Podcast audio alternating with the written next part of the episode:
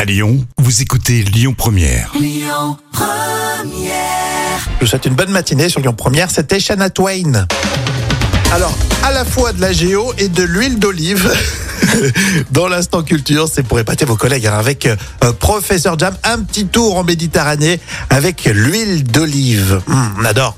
Euh, le top 3 des producteurs d'huile d'olive dans le monde. Oh, sans surprise, bien sûr, ils sont tous d'Europe. Hmm. Le numéro un, c'est l'Espagne, avec ses 1 300 000 tonnes par an, soit 42% de la production mondiale. On voit du steak, ça. hein.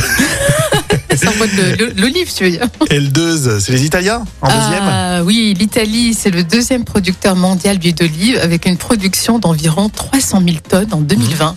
Et ensuite, il y a la Grèce, qui est le troisième producteur avec 208 000 tonnes.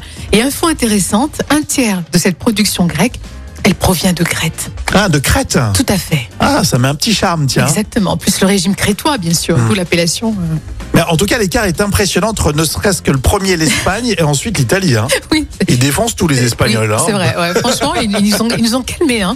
Donc il y a de grandes chances pour ce qu'on consomme à la maison de- en huile d'olive, bah, ça, ça vient de l'Espagne. Étonnamment, je pensais que la France allait être dans ce top 3. Et, les Marocains, ils font quoi Oula, c'est pas toujours une huile euh, très légale, on va dire. Ah, tout, tout est pas compté en fait. Non, et puis il faut négocier le prix.